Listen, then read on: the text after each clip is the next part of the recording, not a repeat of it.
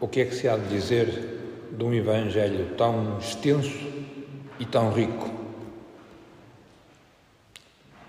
A resposta mais fácil seria: vamos agora em silêncio meditar naquilo que ouvimos.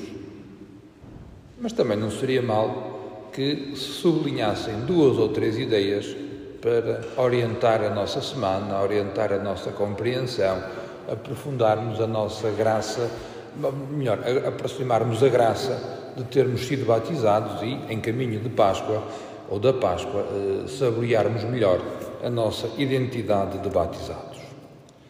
Uma das características muito interessantes do Evangelho de João é que é um Evangelho muito rico em símbolos. Não é por acaso que é denominado o Evangelho dos Sinais. E quando falo em símbolos, eh, não estou a dizer uh, um símbolo é aquilo que cada um interpreta à sua maneira. Não, não é nesse sentido. Símbolo é aquilo que se interpreta de acordo com um determinado contexto, na linha de uma determinada tradição, procurando ser fiel àquilo que o autor que escreveu o texto queria dizer quando empregou aqueles símbolos. Portanto, interpretar os símbolos desta maneira dá um bocadinho de trabalho. E também temos que perceber que os Evangelhos foram escritos como foram escritos. Portanto, nasceram da pregação. Nasceram da pregação.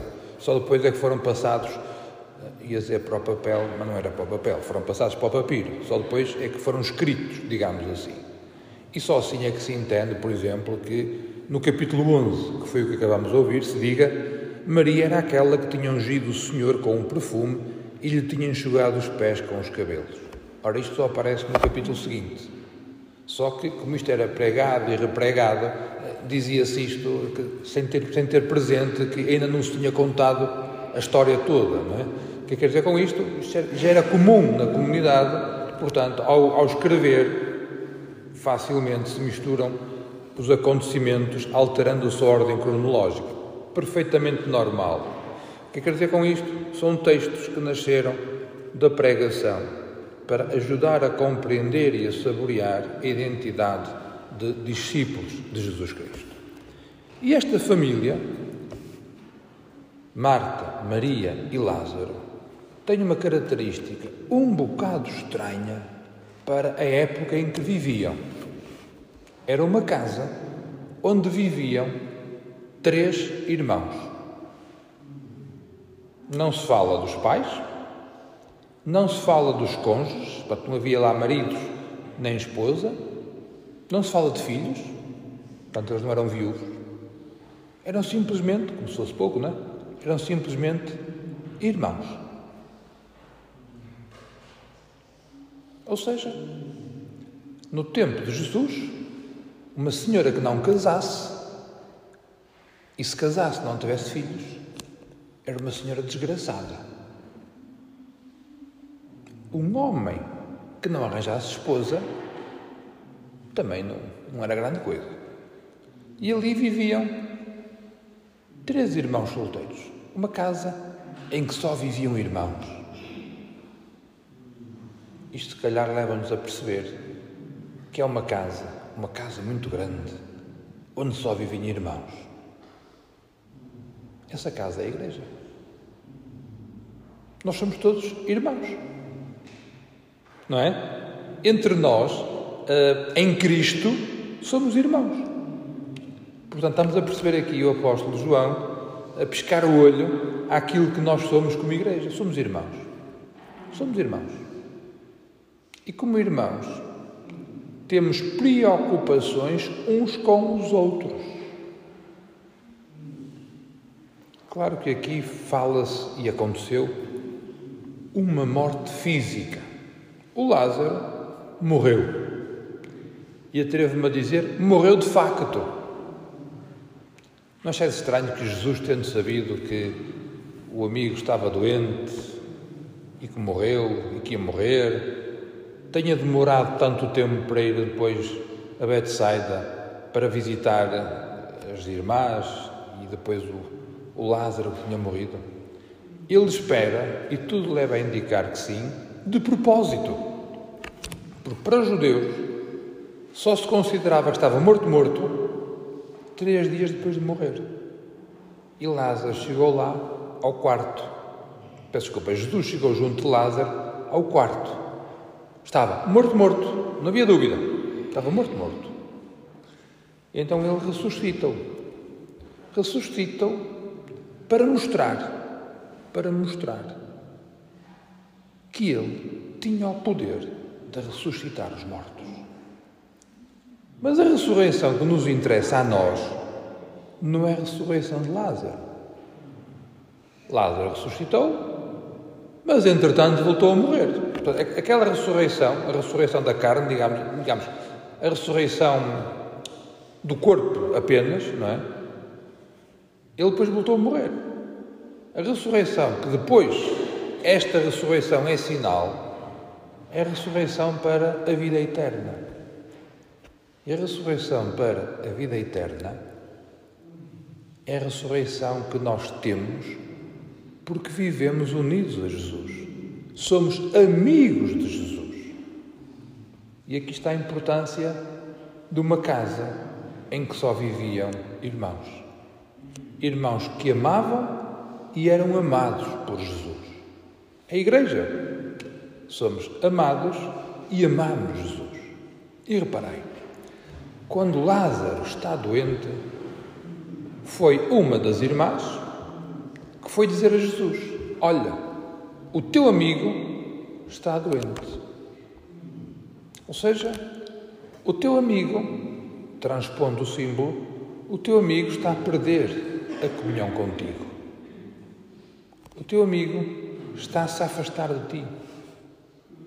O teu amigo está a sair da nossa comunidade. Eu pergunto-me a mim mesmo e ando muitas vezes preocupado e porque não, como não sei como fazer, não ando tão ocupado como devia em levar isto à prática nas, nas nossas comunidades. O que é que nós fazemos quando algum dos nossos irmãos se está a afastar de Jesus?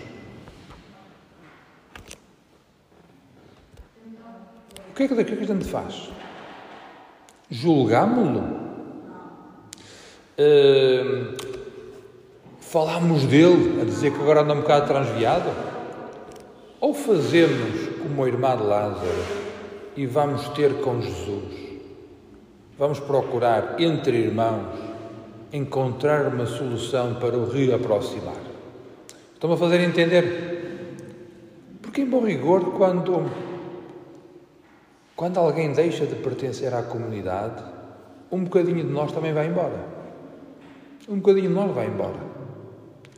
Porque a comunidade é, tal, é, tal, é, é tanto mais completa quanto mais os membros a integrarem.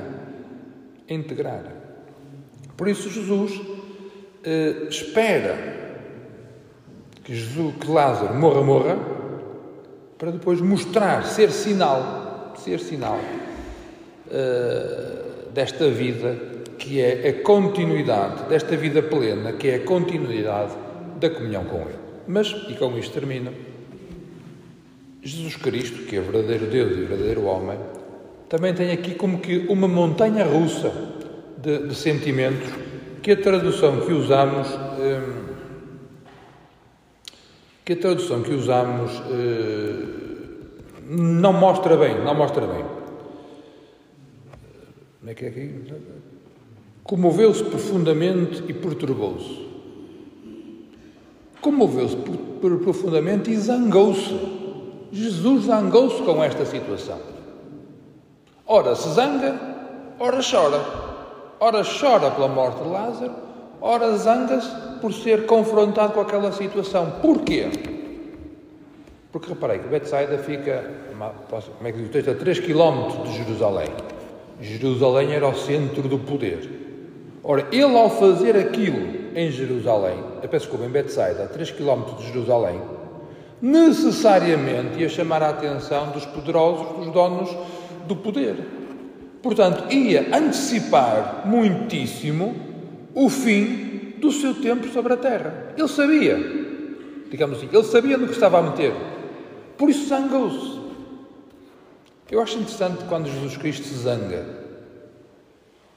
porque mostra, zanga neste sentido, porque mostra que às vezes quando a gente tem que cumprir alguma missão, alguma tarefa, pá, a gente sabe que a tem que cumprir e às vezes a gente zanga-se e ficamos zangados porque nos zangamos.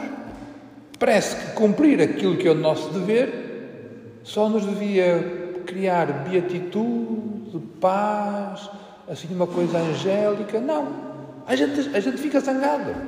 E não tem mal nenhum. Somos humanos. Mas se a gente tem consciência e tem clareza que aquele é o caminho, custa, a gente zanga-se, mas segue em frente. Ou seja, Jesus Cristo perturbou-se, zangou-se, ficou zangado, ficou interiormente zangado, porque sabia que ao fazer aquilo numa proximidade tão, tão estreita de Jerusalém, ia aproximar, antecipar a sua hora da morte, como aconteceu depois. Ainda por cima, com tantos judeus a converterem-se a ele, é claro, estava, estava o rastilho acendido para que brevemente rebentasse com a sua morte. Mas mesmo assim, Jesus Cristo fez. Ele podia ser, digamos assim, em sentido saloio, podia ser prudente. Fazia aquilo de noite, às escondidas e tal, depois o Lázaro ia morar para outro sítio. Não, não. Ele fez aquele sinal de forma clara e evidente para mostrar que Deus tem poder sobre a morte. E quem é amigo de Jesus não morre. Ponto. Teve consequências chatas para a vida dele? Teve. Mas faz parte da missão.